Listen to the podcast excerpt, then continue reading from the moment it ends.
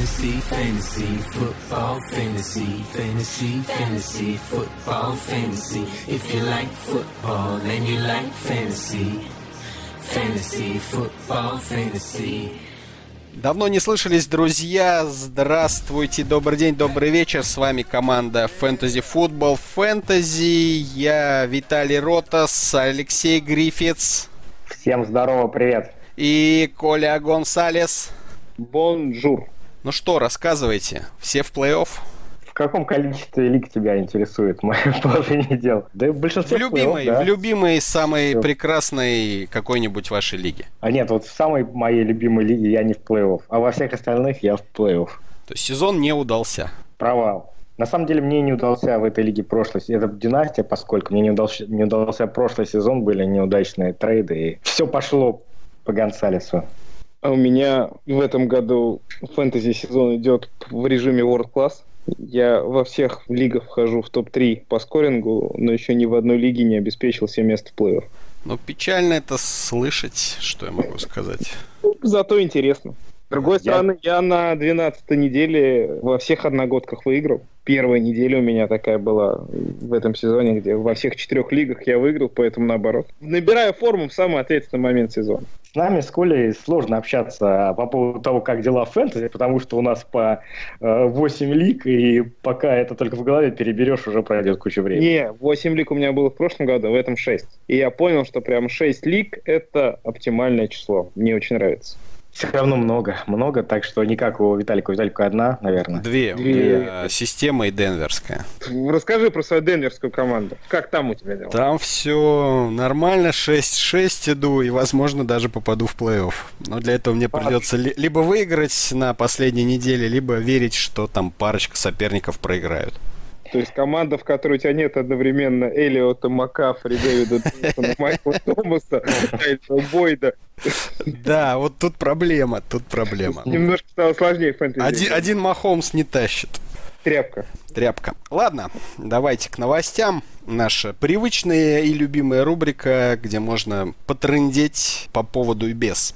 Леонард Фурнет, несчастный, я уже не знаю, что у него за сезон такой, дисквалифицирован за драку в игре с Баффало на один матч, соответственно, он пропускает 13-ю неделю. Сегодня ему было отказано в апелляции, и это грустно, наверное, для тех владельцев, которые рассчитывали на него в конце сезона, и в самый решающий ответственный момент он вдруг пропадает опять из команды и отлеживается у вас на скамейке. Что делаем? А, Ти Джей Елден онли, ведь Карлос Хайт валяется на всех вейверах.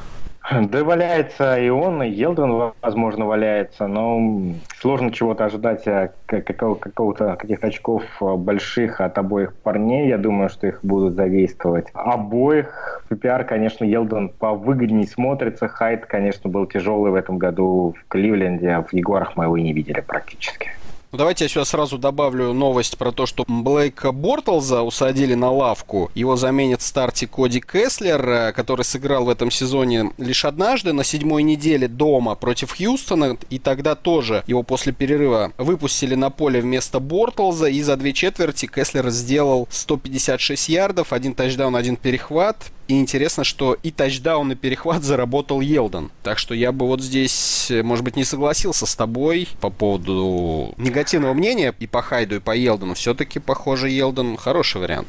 Давай, вот если возвращаться к Кеслеру, то человек э, принял участие в 13 играх в НФЛ. И в этих играх его команда 1-12. Это ж не важно, выиграл он или не выиграл игру. Важно, сколько набрал человек. Ну, вот, а, а ты думаешь, что в этих играх э, его, его скиллы игроки много набирали? Ну, я не знаю, вот Каролина проиграла, кажется- а МакЭфри у меня набрал 46 очков. Такое тоже бывает, но не с Коди Кеслером. Ладно. Нет, друзья, я предлагаю всех игроков на этой неделе обсуждать в призме борьбы за плей потому что, в общем, для многих менеджеров неделя решается, и на ней определяется судьба команды. Либо ты вышел в плей-офф, если выиграл, либо если ты не выиграл, ты в плей-офф не вышел. Вот доверять место в плей-офф Ти Джи Елдуну, который будет играть против Индианаполиса дома, ну, мне кажется, так Хоро- себе Хорошая ситуация. идея. А что, там Да. какая-то сверхзащита у Индианаполиса? У Индианаполиса очень приличная защита в последнее время.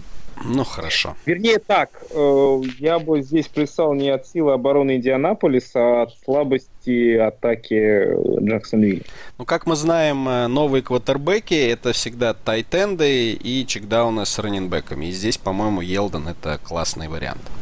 Марвин Джонс отправился в список травмированных до конца сезона из-за травмы колена. Керрион Джонс также пропустит вторую неделю подряд. Кенни Галладей, понятное дело, первая опция. Есть ли хоть какой-то апсайт у других игроков Детройта? Ну, за исключением, может быть, Тео Ридика, хотя и он не показал каких-то прорывных цифр, несмотря на освободившиеся таргеты. В PPR-лигах очень неплохой вариант э, ресивер Брюс Эллингтон, который недавно присоединился к Детройту и вполне неплохо набирает на позиции слот-ресивера, берет объемом и 6-8 принятых передач за игру вполне можно от него ожидать. Это как раз вот из тех вариантов, которые есть на вейвере почти во всех лигах, и вот этого игрока при необходимости заиграть можно. Ну и надо сказать, что Детройт дома принимает Лос-Анджелес Рэмс, которые и сами играют, и другим дают набирать. Поэтому я предполагаю сценарий из серии 28-0, а затем в мусорное время игроки Детройта начинают резко набирать ярды и тачдауны. Вполне может быть. Мелвин Гордон травмировал боковые связки правого колена в третьей четверти матча с Аризоной, выбыл на 2-3 недели. Ну что, Остин Экелер, хотя вот с Титанами, когда Гордон не играл, Экелер э, очень мало очков набрал, всего 11, и настолько ли можно доверять Экелеру, несмотря на то, что он безальтернативный будет стартер на ближайших, наверное, двух неделях? Ну, Экелер, по-моему, по Pro Football Focus э, самый раненбэк с высоким грейдом, если я не ошибаюсь на поддержке Мелвина Гордона. А вот еще раз говорю, что когда он самостоятельно да, провел на, на, целый на матч, он ничего не сделал. Да, да, да, на небольшом количестве снэпов. Ну, интересно, что вот в этой игре, после того, как Гордон перестал играть, он поделил снэпы с Джастином Джексоном, там, два к одному, да, в такой примерно Там еще, по-моему, даже кто-то был, какой-то третий раненбэк у них. Да, да, да, там еще других использовали тоже, но ну, по еще меньше, естественно. Поэтому Экелера можно использовать, но с определенной опаской. Ну, на flex ты бы его поставил или Елдона, например? Его однозначно. Просто э, за счет того, что нападение Чарджерс оно в огне, тут даже нет никаких вариантов. Э, однозначно. Раннинбэк с Филиппом Риверсом наберет больше, чем э, раннинбэк с э, Коди Кеслером. Энди Далтон из-за разрыва связок большого пальца кисти бросковой руки. Также в списке травмированных до конца сезона, как и ранее упоминавшийся Марвин Джонс. Его место в старте на прошлой неделе занял Джефф Дрискел. Он же будет играть и до конца сезона, судя по всему. А, и за вторую половину игры с Кливлендом он сделал 155 а, ярдов с тачдауном по воздуху, 9 ярдов с тачдауном по земле. Давайте прикинем варианты, какие вообще перспективы перспективы у Грина, который начал тренироваться и грозится выйти на 13 недели против Денвера, но также у Бойда и Миксона. Здесь надо, Виталь, добавить интересную цитату из интервью Грина, которое вот вышло буквально за пару часов до записи подкаста. На вопрос о том, наладил ли Грин химию с Дрискелом, Грин ответил, что ему никакая химия не нужна, пусть этот парень кинет мяч хоть куда-нибудь, я его поймаю. Так что Грин бьет копытом, хочет выйти, ну, хочет А Дрискел-то может кинуть мяч? Ну, хоть куда он, конечно, может кинуть, я понимаю. Но вообще, насколько можно доверять этому квотербеку?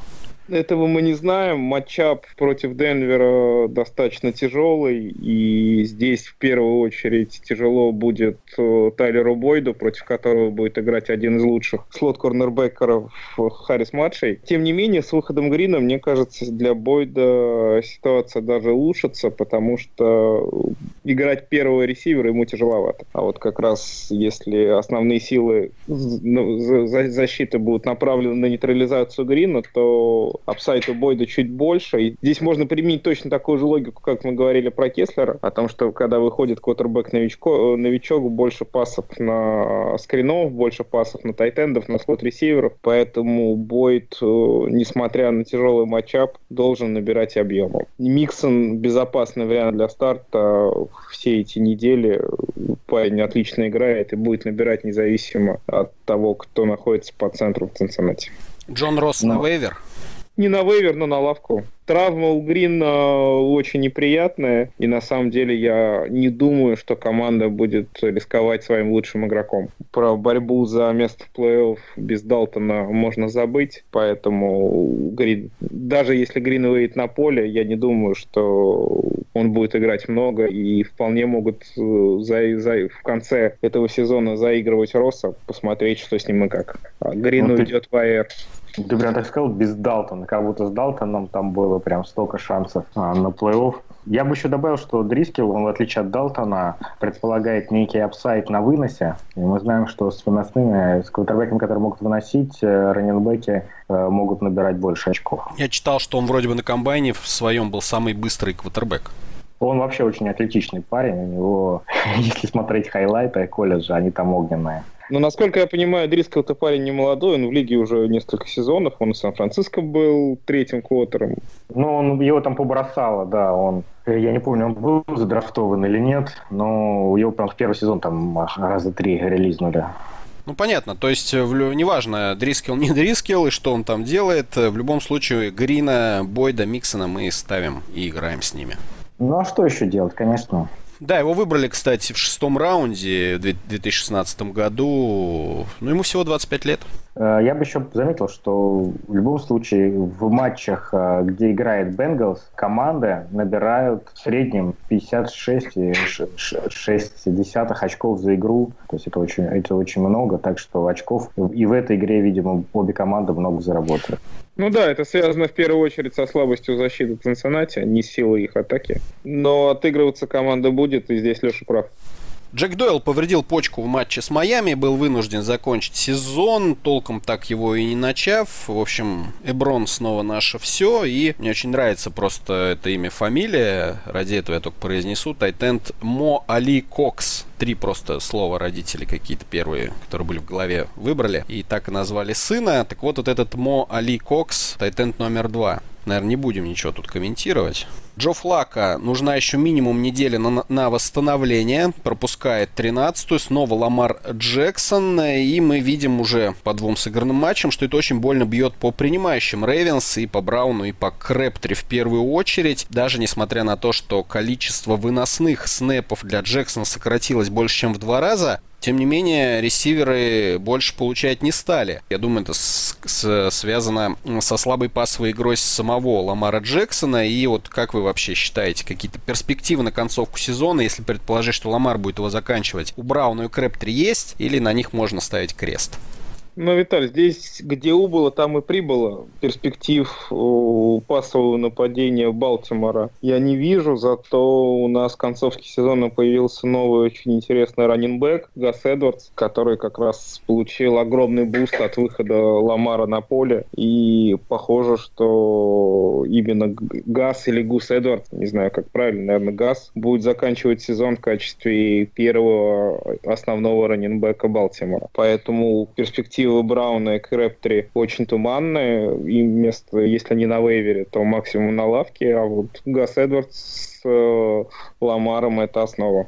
Ну, тем более Алекс Коллинс опять не тренируется из-за проблем с ногой. Он уже 12 неделю пропустил. Похоже, 13 тоже пропустит. Если Эдвардс продолжит также феерить. А, на самом деле, на прошлой неделе ему не хватило буквально тачдауна, потому что по ярдам там шикарные цифры. Но вот в отсутствии попадания в зачетку дали всего лишь 11 очков. С тачдауном было бы все значительно веселее. И действительно, я соглашусь, что, наверное, Эдвардс может остаться стартовым бегущим до конца сезона. А насчет э, Крэптри и насчет Брауна, я вот, например, в Денверской Брауна скинул, у меня и так на лавке недели 4 или 5 сидел, ну, я понял, что он просто место у меня занимает. И веры у меня никакой, то есть даже если бы вернулся в непонятно каком состоянии флака после травмы бедра, чтобы он там наиграл, все равно, опять же, Брауна ставить, это рискованная история. Да, сейчас на вейвере есть несколько молодых ресиверов, которые здорово проявили. С апсайдом с хорошим, да. Последние две недели, да, которые значительно более надежные. С одной стороны, они надежные и значительно более апсайдные, чем парочка из Балтимора. Рекс Берхет вернулся из списка травмированных, сможет теоретически сыграть на 13-й неделе. Нужно ли его поднимать и пострадает ли Мишель и Уайт из-за появления Берхеда? Потому что если посмотреть на первые его три матча, он там особо участие в игре Патриотов не сыграл. Коль, наверное, тебе и проще будет сказать. Да, он первые три недели проявил себя слабо, но это опять же связано со здоровьем, с травмами. Он всю предсезонку промучился с коленом. В довершение всего получил вот эту травму позвонков. Берхеда поднимать надо, если вы вышли в плей-офф и если у вас есть место на лавке, потому что апсайда там очень много, и Сони Мишель тоже не отличается здоровьем. В игре с Джетс был момент, когда все подумали, что он в очередной раз получил травму, которая закончит его сезон. Там очень неприятный был захват. Показалось, что колено Мишеля опять вывернулось наружу, но нет, продолжил играть, но тем не менее любой текл Мишеля может отправить на лавку до конца сезона. Поэтому Берхет абсолютно точно должен быть в ростере. Играть на этой неделе его ни в коем случае нельзя. Хотя на поле он, скорее всего, появится. Здесь надо просто wait and see. То есть ты считаешь, что только в случае травмы Мишеля сам по себе Беркет его не выдавит из старта за оставшиеся игры? Нет, они раненбеки немножко другого э, склада. От Беркеда может пострадать в первую очередь Джеймс Уайт. Ну, про Уайта, я думаю, мы поговорим еще попозже. Трек Ван Смита тренируется в ограниченном режиме. Похоже, решение по его участию в игре с Далласом в четверг будет принято перед самым матчем. Это перебью тебя. Вот буквально прошла уже, назад да? прошла новость о том, что он полностью готов, и его убрали из инжири. Ну, отлично. Трек Ван будет играть. Тогда снимаем. Думаю, на флекс можно, да, поставить?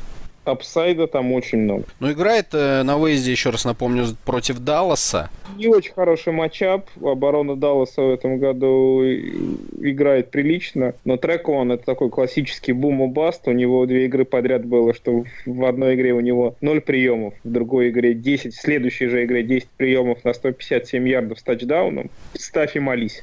Да, если вам нужно кровь из носу много очков, и вы хотите или вынуждены рисковать, то я думаю, Трекон Смит одна из тех опций, которую можно поставить. Эван Энграм оптимистичен насчет 13 недели. Он травмировался, растянул связки на предматчевой разминке в воскресенье перед игрой с Филадельфией. Но пока никаких гарантий нет. Если он не сыграет, стоит ли против Чикаго ставить Ретта Эллисона, который э, вот на прошлой игре, на прошлой неделе набрал 77 ярдов, 4 приема. Ну, это блокирующий тайтенд. Я думаю, что это скорее его максимум, то, что он показал в этой игре в плане на приеме. С другой а, стороны, я... 11 очков. Если бы он поймал тачдаун, это был бы уровень э, любого тайтенда. Но в этом году любой тайтенд, который ловит тачдаун, автоматически становится тайтендом один, поэтому но если у вас были варианты, вот такие вот э, мутные тайтенды, вот среди этих мутных тайтендов вы бы Эллисона, если что, поставили, или все равно бы какую-нибудь другую опцию поискали?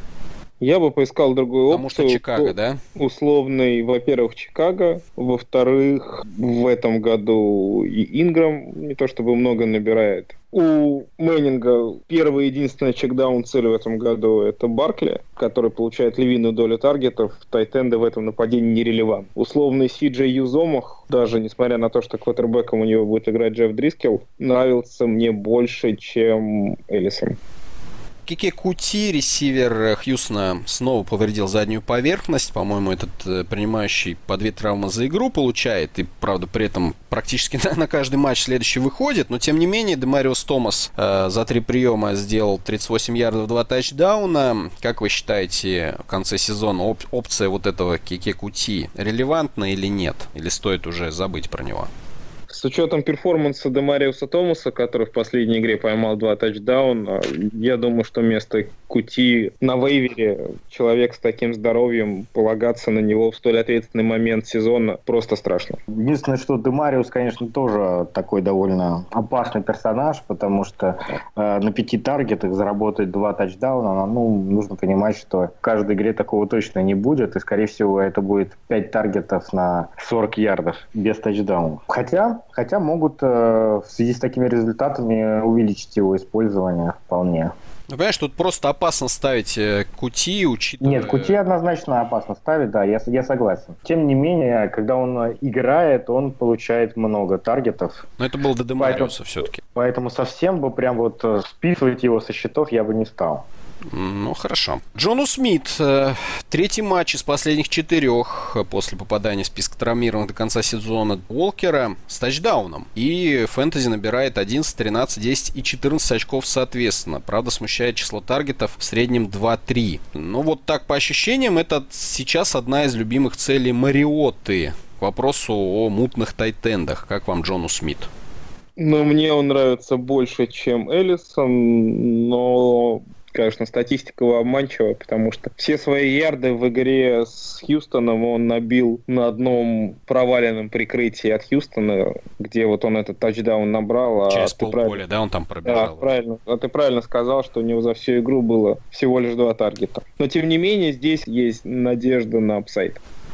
Дэшон Джексон отправился на этой неделе еще к одному специалисту из-за повреждения пальца руки. Он травмировал его еще на 11 неделе, пока лучше не стало. В воскресенье у него всего 3 приема из 8 таргетов на 19 ярдов. Он сейчас вроде бы начал ограниченно тренироваться, но все равно его статус пока под вопросом. Адам Хамфрис или Кэмерон Брейт на флекс, будь у вас такой выбор в случае отсутствия Дэшона Джексона. Ну, в принципе, и тот, и другой игрок сейчас интересно. Другое дело, что если у вас есть Брейд, то вряд ли, то, скорее всего, на позиции Тайтенда все-таки будет у вас играть. Ну, почему? Вот у меня был Дойл и Брейд, потом внезапно Дойл умер, и я поставил Брейд. Но... Вот, просто очень много тайтендов умерло, понимаешь, в чем дело? Ну, то есть, ну, все-таки ты предпочел ресивера, да? Наверное, да, ресивера все-таки предпочел. Хамфрис стал такой одной любимой целью Винстона. Ну, не любимый, конечно, но получает э, достаточно таргетов, там, в среднем 5-6. И Хамфрис это VR2 последние 4 недели, поэтому он здорово выглядит не одной, не две игры, а уже несколько, поэтому тоже, мне кажется, достаточно безопасный вариант. Ну, Брейд тоже тайтенд номер один, теперь без вариантов. Да, да, да. Брейд Тайтенд номер один на тайтендовом безрыбье, а Хамприс все-таки конкуренция у ресиверов лиги с точки зрения фэнтези значительно выше, и пока Хамприс эту конкуренцию выдерживает. Не, ну я соглашусь, если бы вот, допустим, Дэшон Джексон играл, да, и был выбор, кого ставить на флекс Хамфриса и Брейта, то, наверное, вы бы тогда Брейта поставили. Или все равно Хамфриса? Как третьего ВР уже. Как второго я, наверное, соглашусь, что да, Хамфрис. Виталь, я на твой вопрос отвечу следующим образом. В этой лиге есть всего лишь два тайтенда, которых я бы поставил на флекс. Это Эрц и Келси. При любых других вариантах я бы предпочел видеть на позиции флекса ресивера или раненбека. Ты даже Гронка не назвал. Не назвал. Гронка он на позицию тайтенда ставит, а уже на флекс Келси... А, то есть он Келси и не ставит сердцем, он Гронка ставит. Не, ну видишь, Гронк вроде тачдаун поймал. Может быть, нащупает свою игру? Нет, нет, нет, очень очень оптимистичная игра для Гранковски, и именно в первую очередь с точки зрения того, что он провел на поле э, большое количество снэпов, и последствия травмы вроде Цуцетфу остались позади, и здесь мы будем надеяться, что это только начало но все равно надо смотреть, потому что нападение Патриотс в этом году немножко другое, отличается оно от того привычного нападения, которое мы видели последние несколько лет, больше, больше выноса стало, и здесь upside Гронка все равно чуть ограничен.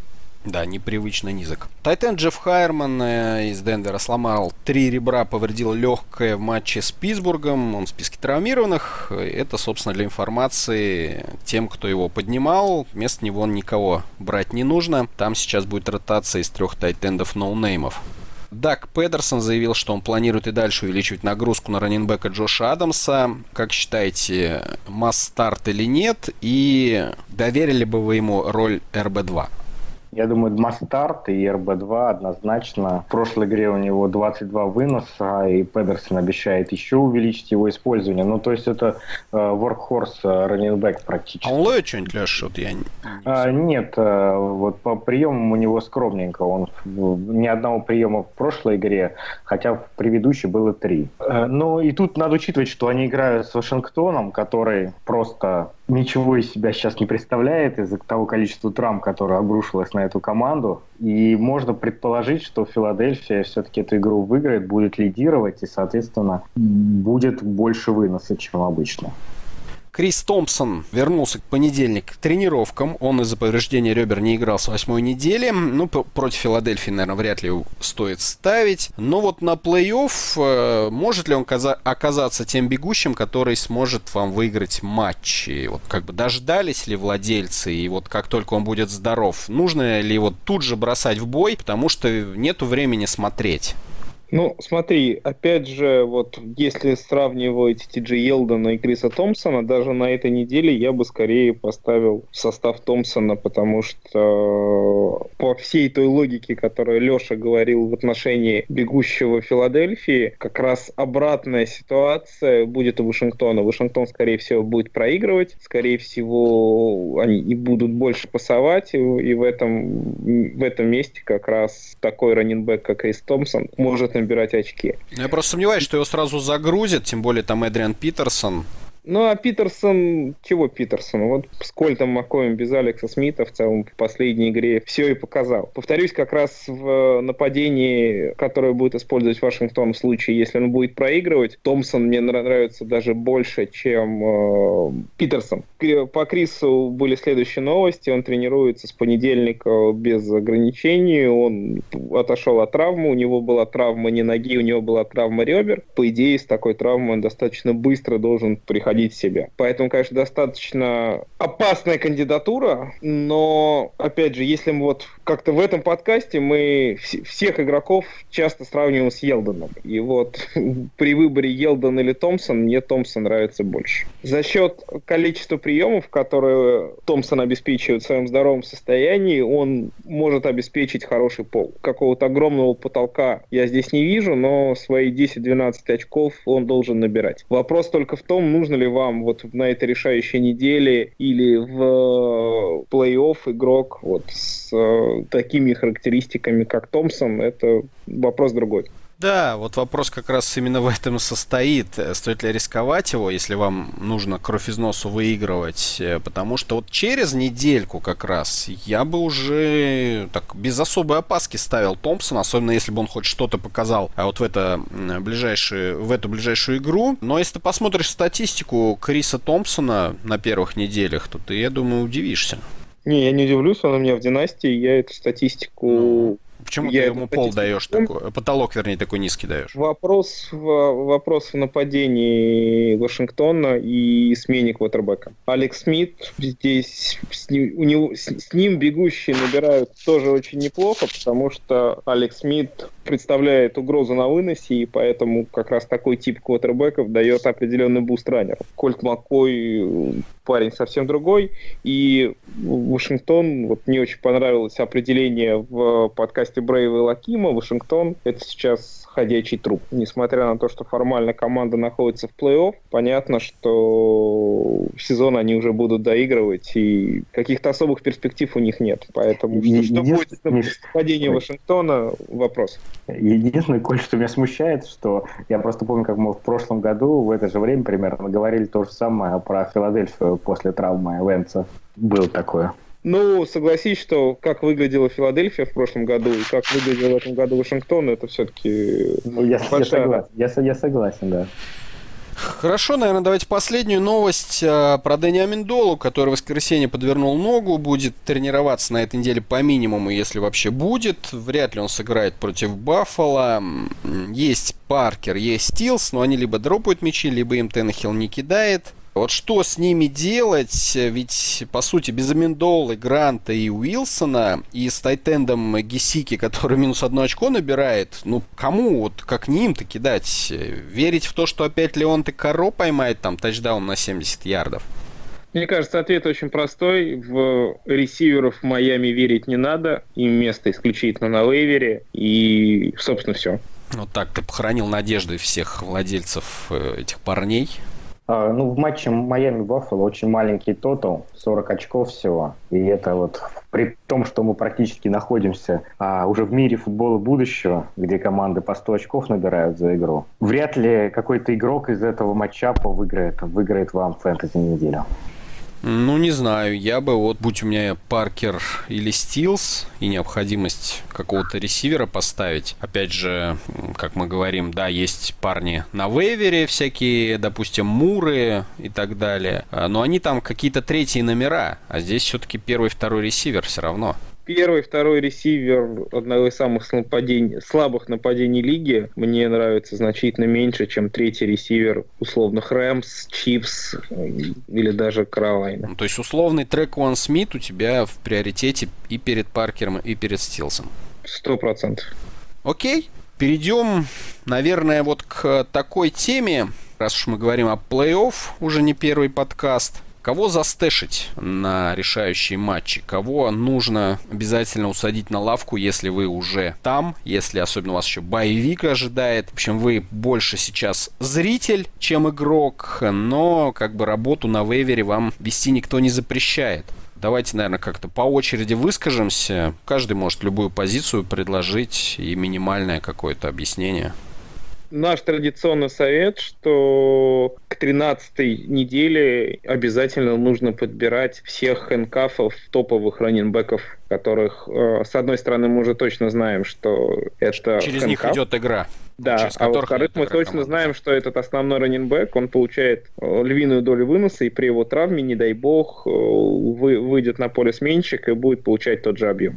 Это Спенсер Уэр, это сменщик Карима Ханта, это Мальком Браун, сменщик, сменщик Тода Герли, это Смит, сменщик Зика Эллиота и так далее. То есть эти люди, они э, в любом случае в старте у вас выйдут только в случае травмы, но тем не менее upside у таких игроков значительно выше. Вы примерно представляете, кто у вас будет играть, и вот наличие таких высокоапсайдных игроков на лавке, оно значительно интереснее, чем вот люди типа Паркера, Крэптри, Джона Брауна и так далее, вот тех тех игроков, которых мы, мы обсуждали, которых ставить в состав, особенно в плей-офф, просто бессмысленно.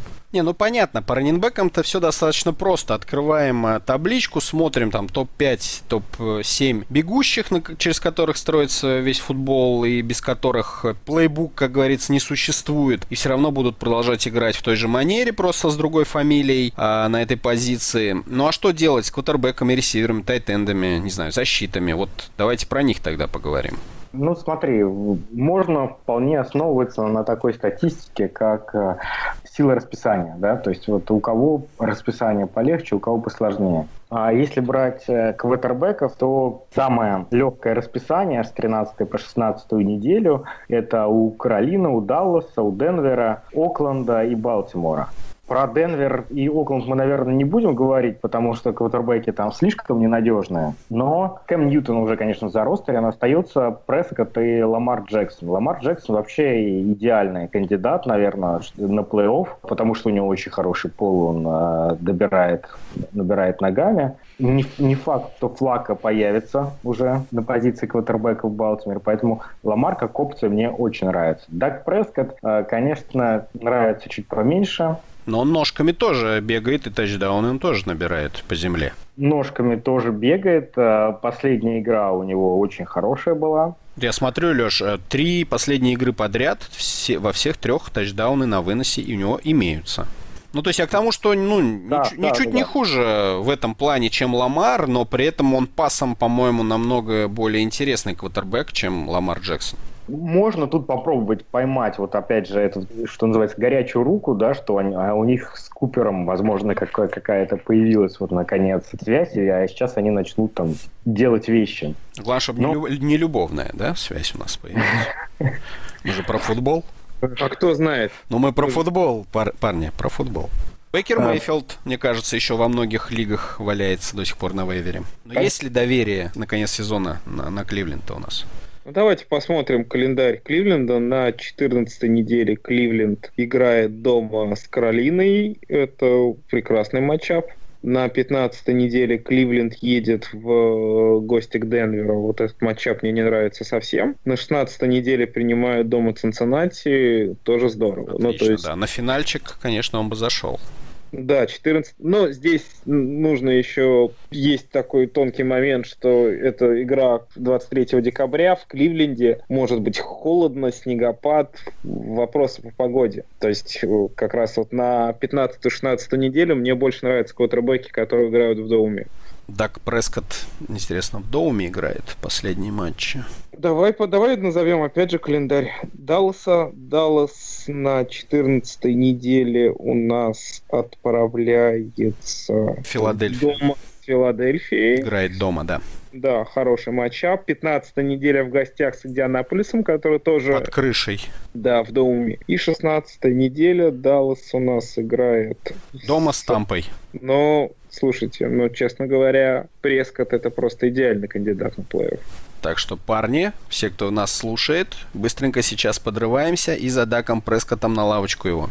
По ресиверам давайте вот я выскажу одну, две кандидатуры. Э, мне интересен Крис Конли, я его во всех лигах подобрал сейчас, э, учитывая проблемы, мы не сказали вот в первой части про Сэмми Уоткинса, потому что там пока непонятно, сказал Энди Рид, что у него болит нога и как бы дела вроде на поправку не идут, э, непонятно, то тренируется, то не тренируется. Не, Виталий, здесь опять же последняя новость была о том, что, что он до сих пор не тренируется. А, вот так. С учетом нас... того, что уже команда была на боевике, после угу. боевика пока не тренируется, но ну, то есть вообще тогда, да, вот так чуть-чуть э, назад откатим. Э, Крис Конли, учитывая травму Сами Уоткинса, это, в принципе, вариант э, играть хоть завтра им. Это Патрик Махомс, и это формально второй ресивер Махомса.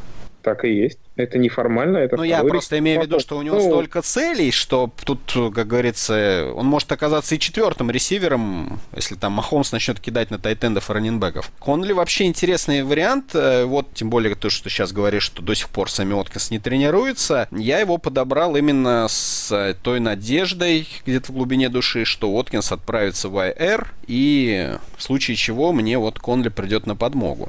А второй вариант у меня Джон Росс. Непонятно, что там в итоге будет с Грином. Вернется он, не усугубит ли свою травму. Может быть, опять же, как вы говорили, команда его побережет на следующий сезон и тоже в Аэр отправит. Здесь Джон Росс тоже апсайдный товарищ. Он, по-моему, в каждой игре из последних трех э, по тачдауну ловил и свои там 12-13 очков приносил.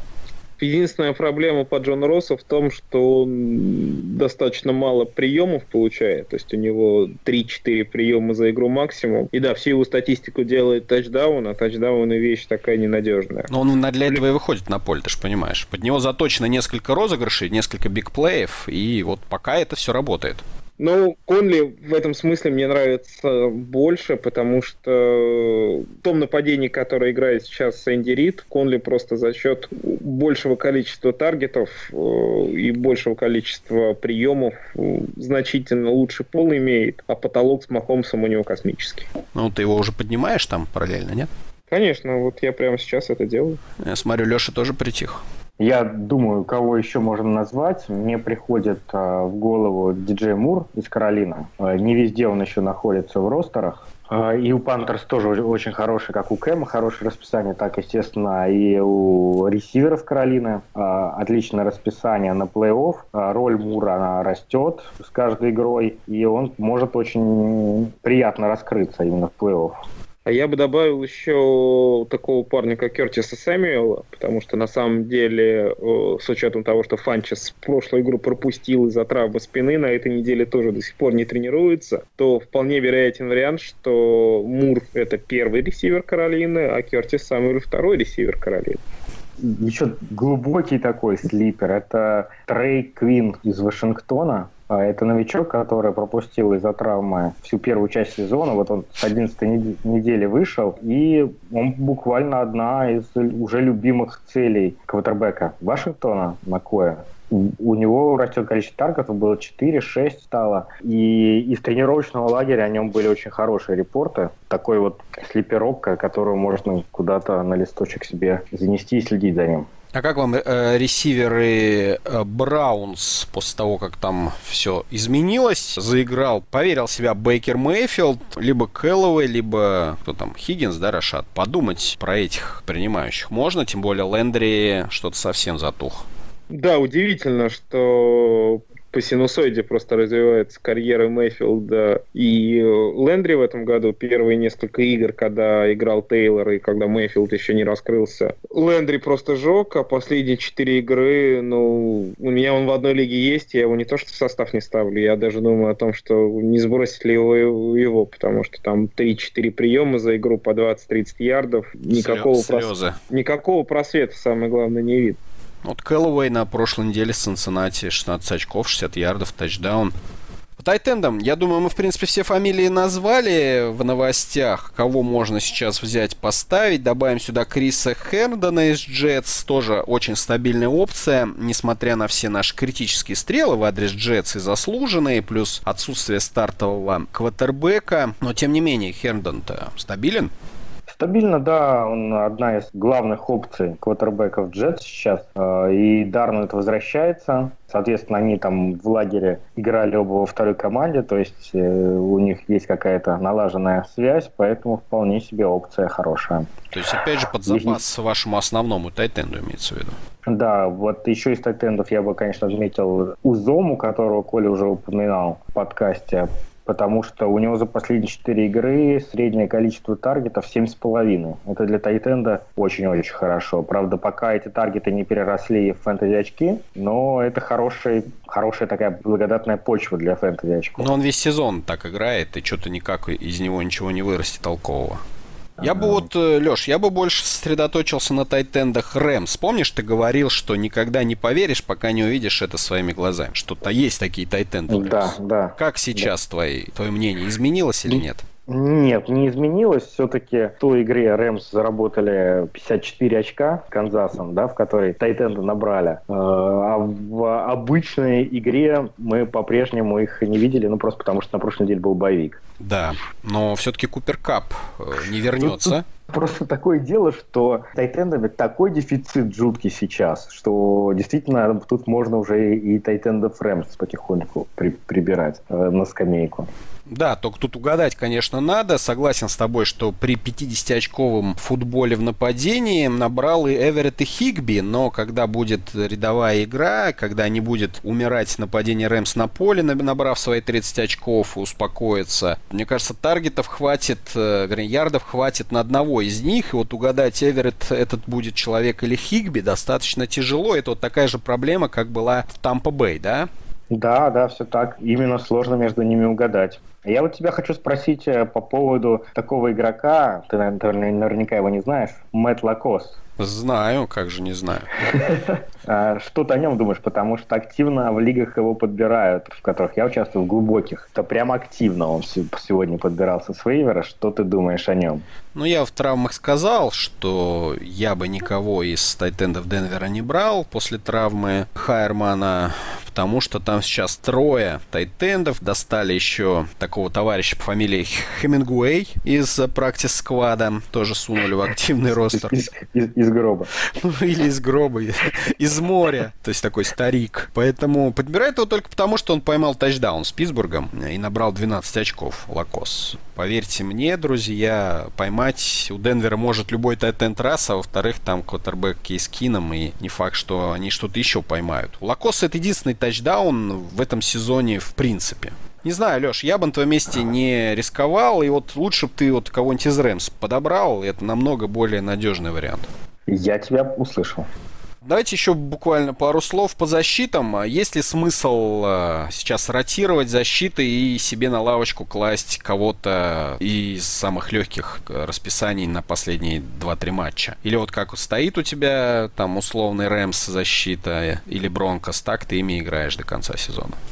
Ни та, ни другая тактика не очень правильная, потому что все-таки защита достаточно волатильная, и оценивать защиту за 3-4 недели до игры слишком большое время. Потому что я вот вспоминаю прошлый сезон, когда на 12-13 неделе оборона Джексонвилля просто жгла весь сезон, и многие эксперты на полном серьезе в каких-то лигах, одногодках предлагали защиту Джексонвилля покупать за там, основных основных раненбеков, ресиверов, просто за счет того, что, во-первых, оборона жгла, во-вторых, у них, как казалось бы, очень слабый календарь на плей-офф, и на, собственно, последние три недели, как раз на 14-16 неделе, оборона Джексонвилля в целом ничего не показала и очень мало очков набрала все-таки мне кажется, что оборону надо выбирать every given Sunday, что называется, каждую неделю смотреть на конкретные команды, в каком состоянии они подходят к конкретному матчу, и отсюда выбирать. Просто все равно, поскольку в плей-офф выходит у нас 6 команд, да, и с каждой недели количество этих команд сокращается почти в половину, вариантов на вейвере будет всегда много. В этом году нет какой-то обороны, которая... Чикаго разве что. И у Чикаго были провальные игры в этом году. Там одна игра с Майами что стоит. Не, ну Чикаго вполне э, надежный вариант. Его, конечно, команду эту с э, вейвер, на вейвер сбрасывать не надо, но опять же, давайте посмотрим на календарь Чикаго. Леш, наверное, ты... Ну, они, они на, на, 14, на, на 14 неделе с Рэмс играют, например. Mm. Потом с Гринбеем, с Роджерсом, соответственно, и на 16 неделе... На финальчик э. Сан-Франциско самое сладенькое. Да, вот Сан-Франциско сладко. Ну, а что но... делать на 14? То есть вы предлагаете после 13 недели начинать задумываться про 14-ю. Вот сейчас заранее никого не брать. Поле, Поле прав в том, что меняется все очень быстро. Например, вот у Цинциннати травмировался Далтон. Ну, против Дрискала уже поставить защиту, наверное, интереснее, чем против Далтона. Ну, с Колей я не совсем согласен, что надо на каждой конкретной неделе решать, потому что все-таки на конкретной неделе там уже поздновато. Уже тебя там, скорее всего, на вейвере опередят, э, и, или твой соперник заберет хорошую защиту, чтобы ты ее не смог выставить. Леш, плюс надо... я добавлю, у тебя, наверняка у многих уже кончился бюджет, и просто-напросто ты не сможешь э, в, в честной борьбе на вейвере нужную защиту взять, скорее всего, а сейчас ты это сделать можешь за бесплатно. Да, да, все так. То есть надо немножко заранее думать. Тут, э, ну, каждый уже должен оценивать э, свой вейвер, насколько у него он там на защиты богатый. И, ну, наверное, в первую очередь, конечно, смотреть на первую неделю плей-офф сейчас уже, да. Ну давайте вот выберем защиту на первую неделю плей-офф. Какие у вас советы могут быть? Я, когда выбираю стриминговую защиту, в первую очередь смотрю на команду, которая играет дома. Во-вторых, я смотрю на квотербека, против кого эта оборона играет. Вот это, наверное, два ключевых фактора, которые помогают выбрать неплохие варианты. Ну, если говорить про те защиты, которые есть да, на вейвере, скорее всего, то вот мне, например, как ни странно, нравится защита Канзас Сити Чифс на 14 неделе. Она дома играет с Балтимором. И учитывая, что пасовое нападение там никакущее, то, по сути, задача у Энди Рида достаточно простая. Давить на конверты, секать, секать, секать. По крайней мере, как минимум не давать бегать. Делать контейн, я к чему? Понятная задача, что делать против Ламара. Это понятно всем. И заранее к этому подготовиться можно. Тем более с давлением на конверт, проблем, вернее, с давлением никакого нет. Последние две недели по 5 секов делала команда. Хороший вариант. Там мне Эрик, Эрик, Эрик Берри не вернется? Да, еще? Эрик Берри, кстати, вот э, собирается вернуться через недельку-другую, как раз-таки, может быть, к игре с Балтимором и выйдет. Я читал, что он выйдет в начале декабря. Ну, соответственно, эта игра на 9 декабря произойдет, поэтому вполне возможен этот вариант. Оборона Канзаса, она хороша еще тем, что она достаточно много секов набирает, а за секи фэнтези дают очки, поэтому она, может быть, и пропускает много, но а, это как вынос у раненбека определенный пол за счет 4-5 секов э, за игру она вам может дать. Еще неплохие варианты на 14 неделе это оборона Теннесси, которая дома играет с э, Джексонвиллем. Прошлая игра Теннесси Ягуары закончилась со счетом 9-6 против Коди Кеслера дома. Мне кажется, это неплохой вариант. Хороший вариант Баффало, опять же, дома против Джетс. Макаун или Дарнольд, независимо от этого. Атака Джетс э, умножила себя на ноль, и против них ставить дома любую оборону неплохо, а оборону Баффало очень компетентная в этом году, особенно дома.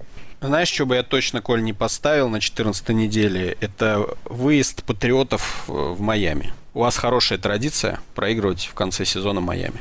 Не сыпь мне соль на рану.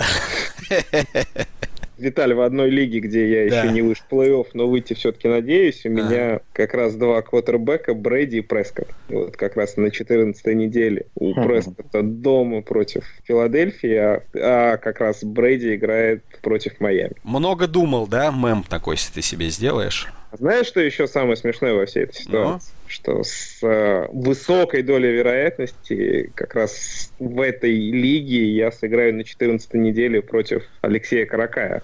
Это в любом случае будет разъеб. Ты просто можешь даже не думать, стать кого, кого хочешь. Прошлая игра наша с Лешей закончилась со счетом 182-179. В чью пользу? Конечно, мою.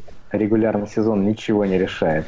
Ладно, хватит ме- ме- мериться там квотербеками мы же своими. готовимся, это райвелери, мы Я готовимся. понял, я понял. Ладно, а, я думаю, плодотворно мы вот эту тему обсудили. И надеюсь, многие из тех, кто слушали, примут какие-то советы и, по крайней мере, поймут, в каком направлении нужно размышлять перед плей-офф, особенно те, которые впервые туда попали или попадут.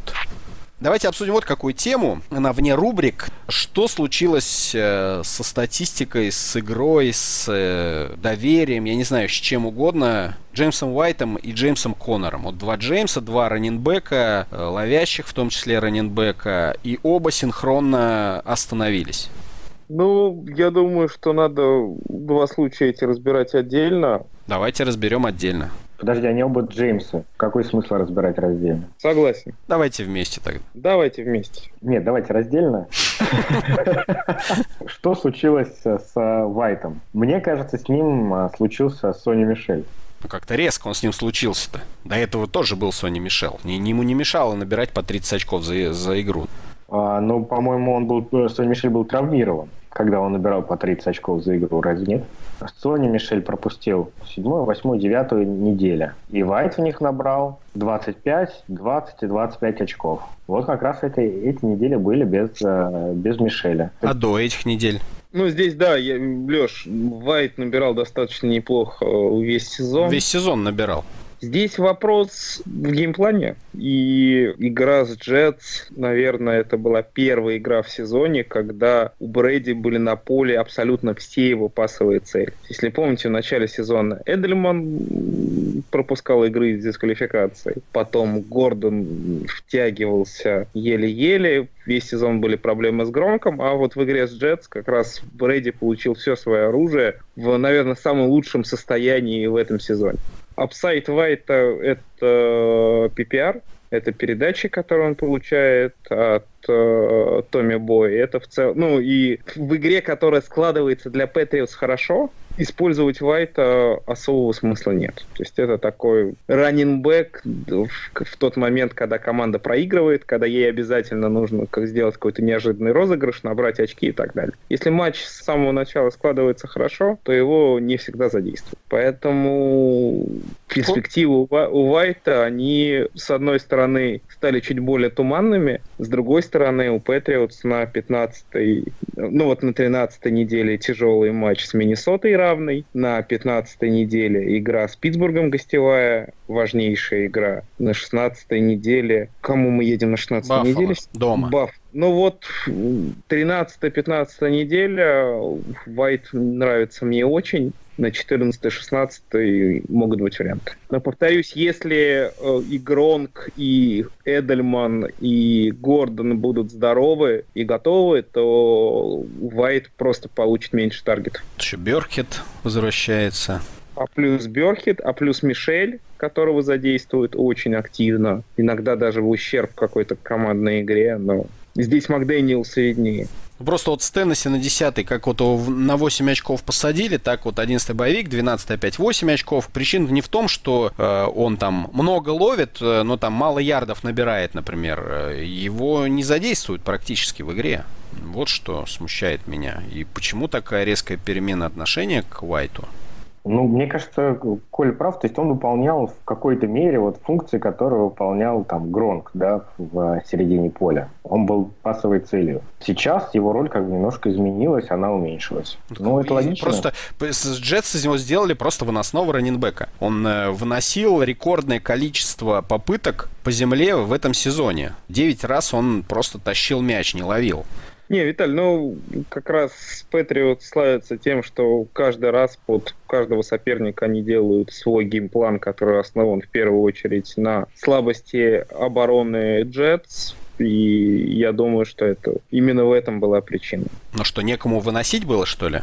Нет, просто не нужно было на раненбека кидать в этой игре. Незачем это было делать. Сложно мне при, э, придумать, что такого страшного это... Нью-Йорк Джетс смогли противопоставить патриотам. Виталий, это проблемы... План там нужен это был. всегда проблемы раненбека, раненбеков Патриотс. Они могут набирать от нуля до 30 очков в зависимости от геймплана, а game plan Биличика разгадать в, в этой лиге мало кто может. Просто раньше, вот весь этот сезон, у нас не было вариантов. Были травмированы раненбеки, были травмированы тайтенд, были проблемы с ресивером. Сейчас вариантов появилось значительно больше, и Вайт, собственно, занимает ту позицию, которую он занимал последние три года. Вспомню, Вайт все, это только в этом году вот у него э, такой рекорд по очкам, почти в каждую игру двадцатка. До этого у него то 15, то 3, то 18, то 0. И это был очень опасный вариант. Сейчас все вернулось на круги своя. Скрипач не нужен, да?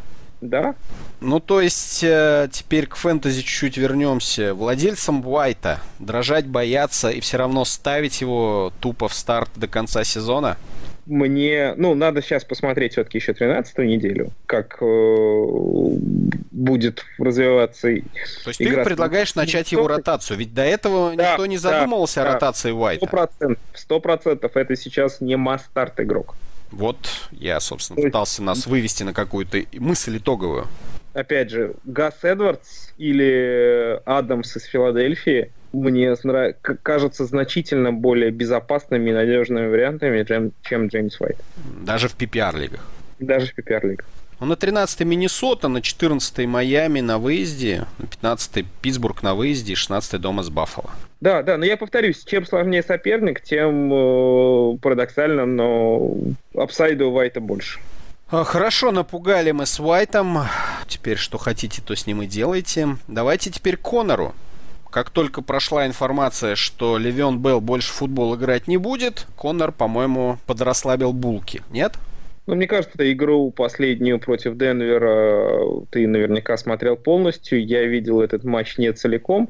Из того, что на что я обратил внимание, это то, что Питтсбург значительно меньше задействовал Мэннес очень много было паса, и это, собственно, были проблемы, похожие проблемы у Конора в начале сезона. Если помните, первые три игры он провел здорово, а потом был два матча, один из которых Балтимор, в которых Конор тоже ничего не набирал. В этих командах Питтсбург тоже очень много пасовал, и как раз и тренеры, и все специалисты хором говорили о том, что для того, чтобы побеждать, Питтсбургу нужно запускать вынос и доверять Конору больше. То есть не, наде... не, не надеяться на одного Бена, а более более разнообразно строить свой геймплан. И вот в последних двух играх, что с Джексонвиллем, что с Денвером, я увидел вот как раз ту же самую историю, много-много паса, мало вынос. Лучше расскажи, пожалуйста, вот про игру с Денвером. Что у вас с точки зрения... Почему Питтсбург выбрал такой game plan? У Денвера такая сильная оборона от выноса в этом году? Ну, Денвер неплохая оборона от выноса, но я бы сказал, что почему-то Питтсбург стал играть от паса. Не знаю уж почему. Видимо, понадеялись на Брауна и на э, Смита Шустера, учитывая наши проблемы с D-back ами. И, собственно, сами ошибались. Вы, если смотрели статистику, там 4 потери было, и две из которых Денвер в тачдауны превратил. Последняя вообще в Red Zone была на последних секундах. Можно сказать, что так складывалась игра, что Питтсбургу приходилось догонять, пытаться вырваться вперед. Играли вот с таким ощущением, что они не верили своим глазам, вот что происходит вообще на поле. Сейчас мы выйдем, и вот следующий драйв стопудово мы сейчас заработаем тачдаун, и вот все наладится, все дело пойдет. Но не получалось никак. И вот они вот сами с собой боролись всю игру, и в итоге сами себе проиграли. Такое у меня ощущение. То есть там Конор, по сути, шанса-то и не дали поиграть в футбол. Я именно да. про это говорю, что такой game plan, так сложилась вот эта конкретная игра. То есть, в отличие от Вайта, Конор это все-таки must start, да, мы э, не совсем понимаем, почему Питтсбург так мало э, выносит, и, по сути, это может измениться, то есть, в любой момент. Upside у него по-прежнему высокий. Ну да, то есть, получается, опять... персонал-то не изменился, в отличие от патриотов. То есть весь набор принимающих tight end ов, он вот весь сезон так и за Стиллерс тащился паровозиком. И почему такой переход произошел с выноса на пас, очень странно. И я думаю, что в э, тренерском штабе Питтсбурга обратили внимание на то, что как только идет перекос в сторону паса, у Питтсбурга проблемы. Да, не Ягуаров на флажке вытащили, там Бен сам накосячил, сам отыгрывался, с Денвером мудрились проиграть. Тяжело. Тем не менее, в плей-офф у Конора, в частности у Питтсбурга в целом, приятное расписание. 14 неделя Окленд Рейдерс, идеальный matchup. 15 неделя дома против Патриотс. Тоже ожидается игра с очень высоким тотал. 16 игра, 16 неделя в гостях против Сейнс. То же самое. Ну, то есть, вот как раз на 13 неделе э, так себе вариант. Хотя дома против Чарджерс. Чарджерс неплохая оборона, но все равно дома Питтсбург играет совсем-совсем по-другому. Ну, я бы сказал, финал. Если мы говорим про финал, 16-ю неделю с на выезде с Орлеаном будет тяжело. Если Орлеан, как обычно, накидает сразу авоську тачдаунов, то Бену, хочешь не хочешь, без всяких раненбеков придется пытаться отыгрываться. И тут опять Конор не удел окажется. Но э, итог такой, да, что Уайт смотрим по ситуации, по матчапу, а Конор мы просто ставим и ждем кучу очков. Все так. Отлично. К следующей теме. Стартом ситом давайте чуть-чуть обсудим тех ребят, э, которых нужно ставить на 13 неделе, и тех, э, кого желательно усадить на лавочку, по нашему мнению, ими лучше не рисковать, возможно, решающей для вас игре этого сезона. С кого начнем? Давай с квотербеков. Пропустим очевидные вещи вроде всевозможных э, Джаредов Гоффов и, и же с ними. Вот, например, Джеймис Уинстон играет против Каролины. Однозначный старт. Ну, кандидатуру квотербеков Тампы мы уже обсуждали несколько подкастов. Там интересная статистика, что суммарно вот, Винстон и Фицпатрик это вот такой идеальный квотербек. Они вторые по количеству набранных очков в этом году против Махомса. С учетом того, что у Каролины отсутствует секондари как класс, ожидается перестрелка с большим количеством очков, и Винстон однозначный старт. Тем более домашняя игра для Джеймса. А тебя вас не смущает такой момент, что Баконерс уже стал традицией, э, когда квотербек в начале матча кидает несколько перехватов, и его по ходу матча меняют? Меня смущает. Я могу сказать, что я, возможно, проиграл решающую игру в системе NFL Rus. Именно из-за этого я поставил Фицпатрика. Он набрал три очка, и я проиграл в результате неделю в одно очко. Но, тем не менее, слишком хороший матчап, повторюсь. Оборона Каролины в этом году — это дно, и против них Тампа будет набирать много. Ну, Тем да. более, что игра дома. Да-да, вот как против Сан-Франциско. Просто сейчас вообще у Тампа серия из трех матчей по подряд дома. Э, Сан-Франциско, Каролина, Новый Орлеан. И вот Сан-Франциско 312 ярдов, 2 тачдауна, еще 20 ярдов по земле у Джеймиса Уинстона. С гигантами, когда он полматча отыграл, у него 200 ярдов, 2 тачдауна, один перехват, 16 по земле. То есть, в принципе, он хорошие цифры-то выдать может. Кир Казинс э, на выезде против Нью-Ингланд Патриотс. Ну а какие причины не ставить Казинс? Оборона Патриотс? Это игра с очень высоким тоталом. Оба нападения будут набирать много, и мне кажется, что Казинц это точно абсолютно игрок, которого, если он сесть в составе, надо ставить и не париться. Ну хорошо, давайте Мэтт Райан против Балтимора. Дома. Ну, Мэтт это... Райан дома. Вот это вот сложный матчап. А чем он сложен? Ну, во-первых, э, защита Балтимора довольно приличная, в том числе. Мне кажется, Леш, что ну, защита Балтимора вторую половину сезона, она не более чем средняя, она неплохая, но это не тот матчап, которого стоит так сильно бояться, с учетом того, что все-таки Атланта играет дома, а Райан дома это тоже масс-старт, на мой взгляд. А, ну, не знаю, меня смущает все-таки по DVOA и Football Outsiders защита Балтимора на пятом месте против паса. Плюс Балтимор будет играть много выноса. Это означает, что время будет сжигаться. Это будет такая не очень быстрая игра, в которой будет набрано не так много очков, как мы привыкли от Атланты э, дома. Что меня в Райне смущает, так это перехваты его и фамблы. У него в каждой игре по парочке потерь мяча. Это он на себе очки, соответственно, вычитает и теряется, опять же, как сказал Леша, время на нападение. То есть больше в нападении находится соперник. Ну, но это точно не какой-то шоколадный матчап, когда вот э, Райан без вопросов идет в. Меня больше интересует на этой неделе кандидатура Кейса Кинума, потому что, с одной стороны, он играет против Cincinnati Bengals, одной из самых славных оборон в этом году, но игра все-таки будет на выезде в Cincinnati, и Кинум далеко не обязательный старт в этом году. Вот что думаете по нему? Ну, вообще, по Киному, на самом деле, сейчас же, что так Денвер обрадовался победе над Питтсбургом. Остались матчи с Цинциннати, Сан-Франциско, с Кливлендом, с Оклендом и последняя игра дома против Чарджерс. То есть, возможно, если Денвер выиграет 4 игры следующих, он может с Чарджерс э, играть за плей-офф на 17 неделе. И, соответственно, все возбудились, что такое халявное расписание и стимул Денвера играть в футбол позволит Киному набирать очки. И вроде как вообще там люди его пытаются чуть ли не в старт ставить. Но ну, хорошо, я как болельщик Денвера не, не, не порекомендовал бы вам этого делать. Я не очень... Не очень... Или Мэтт Райан? Я Брайана, конечно, поставил. Я, ну, я, наверное, тоже Райана. Просто не очень понятно, как э, на решающей неделе поставить Кейса Кинума в старт. Да. Э, и он потом наберет э, там 10 очков, и ты будешь на себе... Э, сколько еще месяцев до следующего фэнтези сезона? 10? 9? Вот, вот ровно 9 месяцев будешь на себе рвать волосы. Не, Кином это такой для экстремалов Русская рулетка. В одногодке на вейвере лежат прескоты, которых можно спокойно поднимать. И вот как раз я хотел спросить последний вопрос по квотербекам. Прескот против Нового Орлеана. Понятно, кто фаворит, понятно, как будет развиваться игра, понятно, что будет отыгрываться Даллас.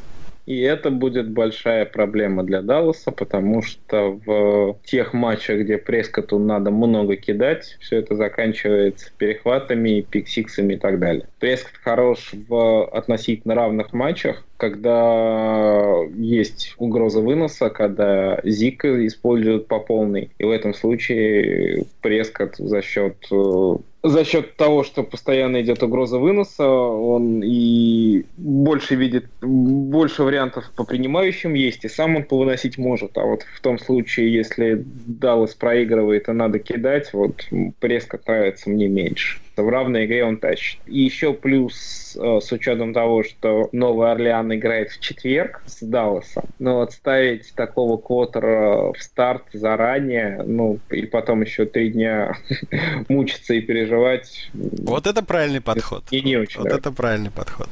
Хорошо, с квотербеками мы маленечко разобрались. Давайте по бегущим.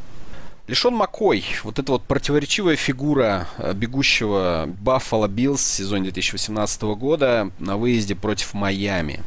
Слушайте, ну сколько очков Маккой, какой у него лучший результат в сезоне по очкам? С Джетс 24 очка. Ну окей. А... Все. Вот, вот, собственно, тебе и ответ. Но это Майами. Похоже на Джетс. Не. У вас весь, Майами... везде, у вас весь дивизион похож на Джетс, понимаешь? У Майами очень компетентная оборона, ты зря.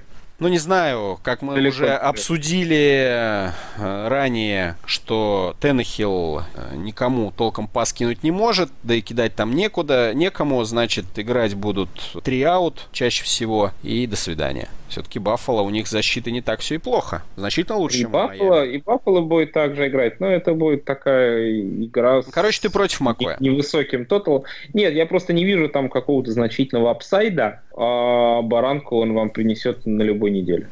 Леш, согласен? Ну, скорее согласен, да. Тут э, не вопрос матчапа, тут вопрос самого Макоя. Угу. Давайте поговорим про нашего любимца Ховарда. Ховард против гигантов на выезде? Или он уже у всех на вейвере должен валяться?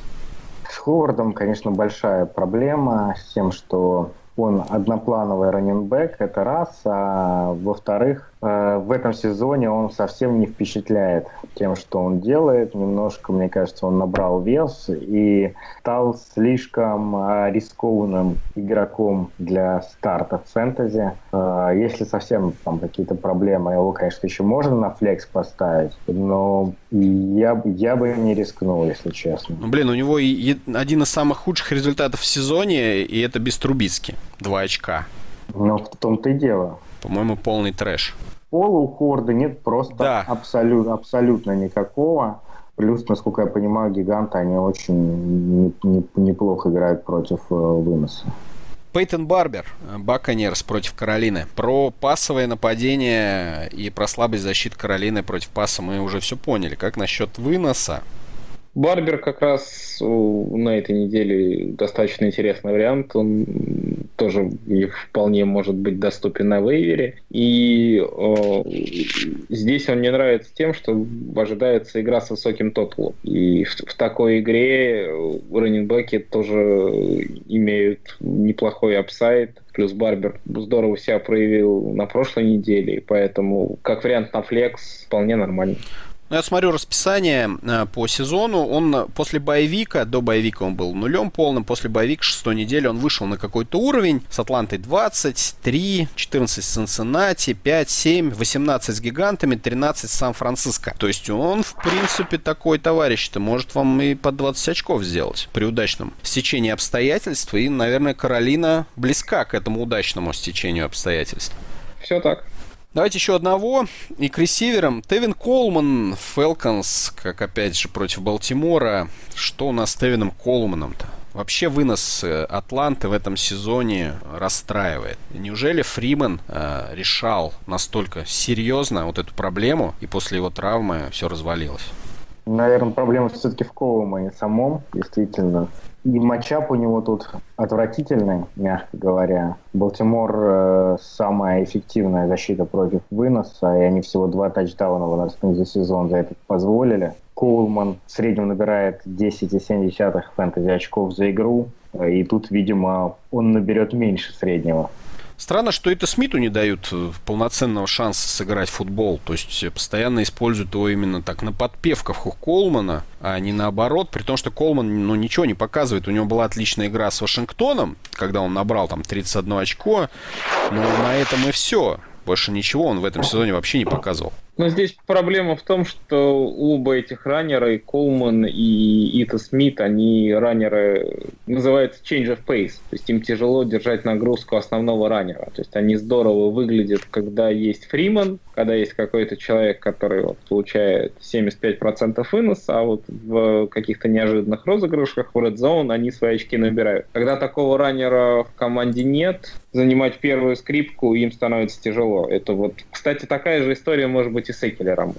Если мы сейчас просто вернемся к тому, с чего начинали наш подкаст. Колман как раз вот в династийных кругах рассматривался очень интересным вариантом для Байлоу, потому что у него последний год контракта в этом году, и многие считали, что вот в следующем сезоне он свободным агентом перейдет куда-нибудь за большие деньги и станет основным раненбеком. Но вот после этого сезона мне кажется, что не факт, что это произойдет, потому что вот пока кажется, что основным раннером Колман быть не может, его потолок это быть на подпевках. Окей, а, давайте к ресиверам. Буквально пару человек. Но опять же, не будем говорить про Купера, Голодея. С этими ребятами все понятно. Ларри Фиджералд. Кардиналы на выезде против Green Bay Packers. Как вам Ларри? Его роль в команде чуть поменялась. Он, если до этого последние два сезона он был такой PPR-монстром и обеспечивал очень стабильный потолок за счет того, что у него было по 8-10 приемов. Каждую игру особенно здорово он выглядел дома, то вот последние четыре игры у него, наоборот, количество приемов не так велико, но зато в каждой игре он ловит по тачдауну. Именно поэтому Фиджеральд, на мой взгляд, очень рискованная кандидатура, потому что убери этот тачдаун, это по 2-3 очка каждую неделю. В гостях Фиджеральд традиционно значительно менее опасен, чем дома. Против злых Green Bay Packers. Нет, мне кажется, Green Bay Packers уже совсем не злые, будут доигрывать сезон, но все равно... Ну ладно, хотя бы обиженные-то они будут. Ну, сам matchup хороший. Там э, D-back и, Пекерс, они там тоже все травмированы. Кажется, если резюмировать, Фиджеральд это на этой неделе это не больше, чем flex. Даг Болдвин, вроде бы понятно, number one receiver Сиэтла, играет против Сан-Франциско, но в этом сезоне Даг Болдвин ничего не гарантирует, кажется. Здесь надо следить за новостями по его здоровью, потому что, мне кажется, Болдвин в этом году засыпает здоровым, а просыпается с травмой мениска или паха, поэтому все что угодно может произойти. Кандидатура очень рискованная, хотя, конечно, пассовое нападение Сиэтла традиционно вот в ноябре-декабре раскрывается по полной и ну только достаю, то, достаются то, все эти пасы не Болдвину. Локет, да. э, Мур, кто угодно, только не Болдвин. А вот Мур, например, мне нравится, уже сейчас нравится, наверное, даже больше, чем Даг Болдвин. Да ладно. В, это, в этом месте Леша Гриффитс, наверное, усмехнулся про себя, потому что во всех династиях, где я с ним играю, он подобрал Мура еще неделю восемь назад. Да, Леш? Да, ну, прямо сейчас, конечно, не лучше Мур, чем Даг Болдвин. А Тайлер Локет? По-моему, Локет вообще зверь сейчас. Смотрите, нападение Сетла, оно все-таки сейчас идет через вынос. А то, что у них идет через пас, оно довольно равномерно размазывается между Болдвином, Локетом и Давиду Муру тоже что-то достается. Так поэтому назвать Дага Болдвина каким-то апсайдным вариантом невозможно абсолютно ни на какой неделе. Давайте я вас спрошу один простой короткий вопрос. Сколько тачдаунов в сезоне у Дага Болдвина? Один. Один. Один! У Дага Болдвина. А сколько тачдаунов у Дэвида Мура? Ну, Я значительно думаю, больше. Точно больше 12. У Мура? Нет, вместе я имею в виду. Ну, у Мура э, 5 тачдаунов. Ну и Локи-то там в районе. И у Локи-то штук 7-8, да. А, ну вот я тебе говорю, больше 12 у них на двоих, поэтому, ну... Ну, то есть вообще Болдвин. Ну, но, с другой стороны, Сан-Франциско уже, знаешь, как говорится, ну, против кого не поймать тачдаун, если уж не против Сан-Франциско? Для этого надо выйти на поле хотя бы немножко здоровым. А вот у Болдвина с этим проблем. Матчап хороший. Шикарный. Игрок не, игрок не очень апсайдный. Ну, делайте выводы сами. Локета 8 тачдаунов, друзья. Вот то, что должен был Болдвин по нашим при прикидкам делать в этом сезоне, ну, ну, делает да. Мы поэтому практически каждую неделю говорили, продавайте Локета, потому что вся его статистика, она на тачдаунах держится. Вот он сейчас перестанет тачдауны зарабатывать. Никак не перестанет, только что-то. Но он не перестал, да. Ну, в самый ответственный момент это и произойдет. И тогда не говорите, что мы вас не предупреждали. Ну, просто если бы ты продал Локета давным-давно, ты бы до ответственного момента не дошел. Давайте еще одного человечка мы обсудим, близкого. Леша Ален Робинсон против э, Giants. Мягко говоря, не оптимальный вариант. Все-таки играть будет Чейз Дэниел. Э, весьма ограниченный квотербек, и даже в схемах Неги я не думаю, что в этой игре Чикаго будет выигрывать нападением, пытаться выиграть. Думаю, что все-таки тут будет а, основную роль играть защита, и Робби Робинсон будет, будет иметь очень ограниченное количество таргетов. Ну хорошо, это был неинтересный вопрос, я согласен. Давай вот так сделаем. Да, Стерлинг Шепард да. против Чикаго, либо Ален Робинсон против гигантов. А я бы поставил Стерлинга Шепарда. С Лайм Мэннингом? Да. Коля, а ты? Я бы все-таки поставил Алина Робинсона, потому что матчап у Шепарда значительно сложнее. Это А. а Б. Шепард — это третья, четвертая цель у Мэннинга сейчас. И а Робинсон все-таки это первый ресивер. Я, пожалуй, соглашусь с Колей насчет Робинсона, в том числе и потому, что игра гигантов сейчас строится через вынос, все на Баркли идет, остатки скармливаются Аделу Бекхэму и Шепарду, тем более против защиты Чикаго будет тяжело, и, наверное, шансов, шансов, скажем так, заработать какие-то очки приличные больше у Робинсона, но, с другой стороны, оба варианта, конечно, бедовые. Давайте переходить к вопросам. У нас они есть. Снова про Чикаго. Сбрасывать ли Бертона? Да. Нет. Я не знаю. А так решайте сами. Не, ну просто проблема в том, что нету тайтендов, просто нету. Да, Бертон крайне сейчас слабая опция, но все остальные опции, они тоже слабые. Я вот в одной лиге, э, у меня был один дойл, он травмировался, я его скинул, Я просто не понимал, кого вместо него подобрать. В результате в этой лиге скинули на вейвер э, Бертона. Вот я сейчас буду его поднимать, ставить, ну просто э, потому что другой вариант это Лакоса из Денвера и Ежи с ними. Джону Смит нету там? Есть Джону Смит, но... Вот его бери, ё-моё.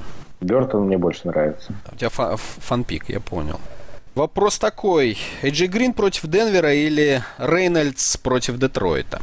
Рейнольдс. Самое смешное, что полу Рейнольдса больше. Состояние Эйджи Грина непонятно, квотербек Эйджи Грина тоже непонятен, а как раз Рейнольдс там все значительно более ясно.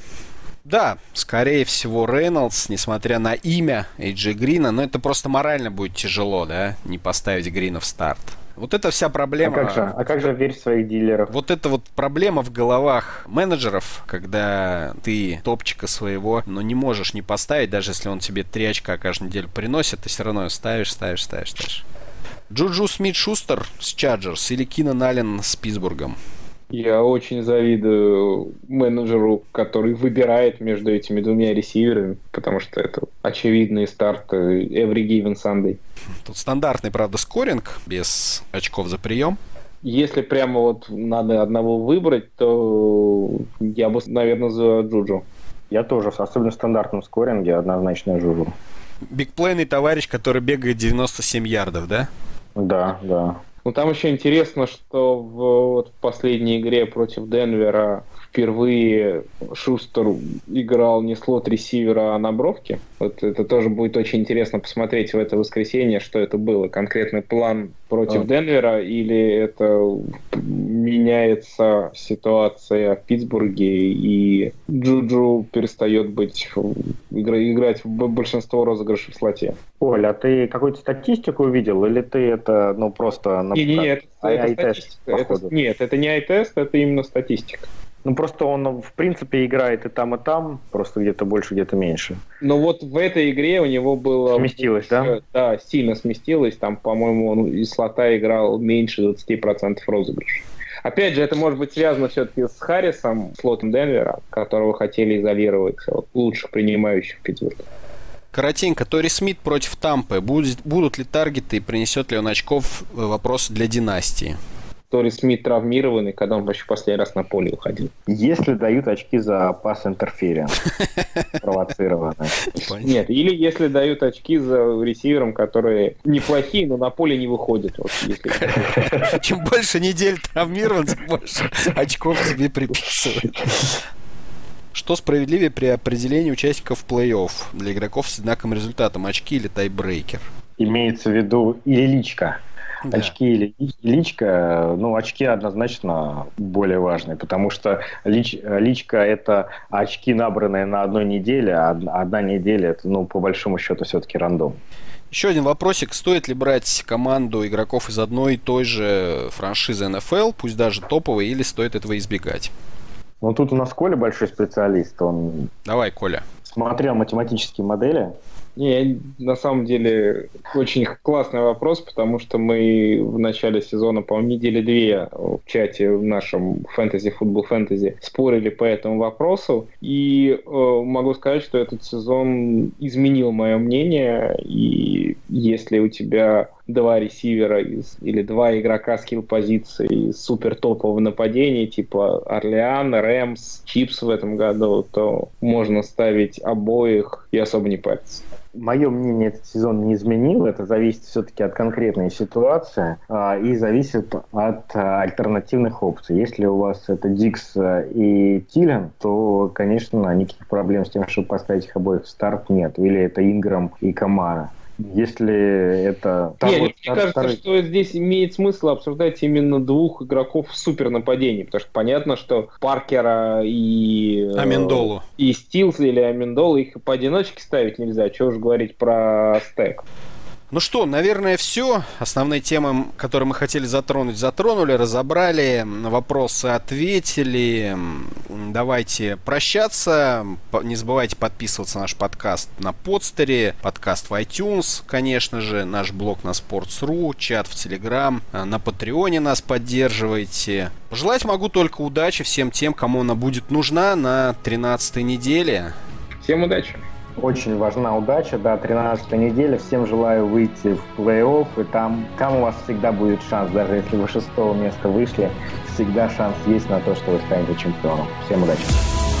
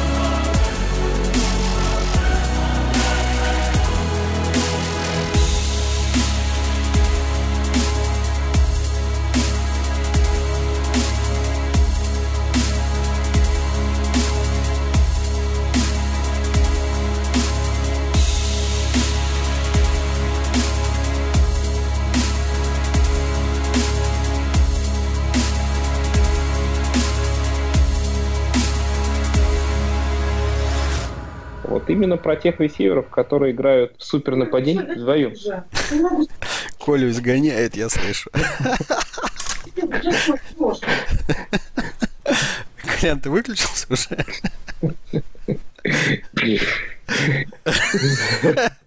На этом наш подкаст закончен. Нас выгнали метлой поганой. Да, Колян, держись. Да, пойду жену утешать. Давай. Ой, когда все это кончится? Никогда.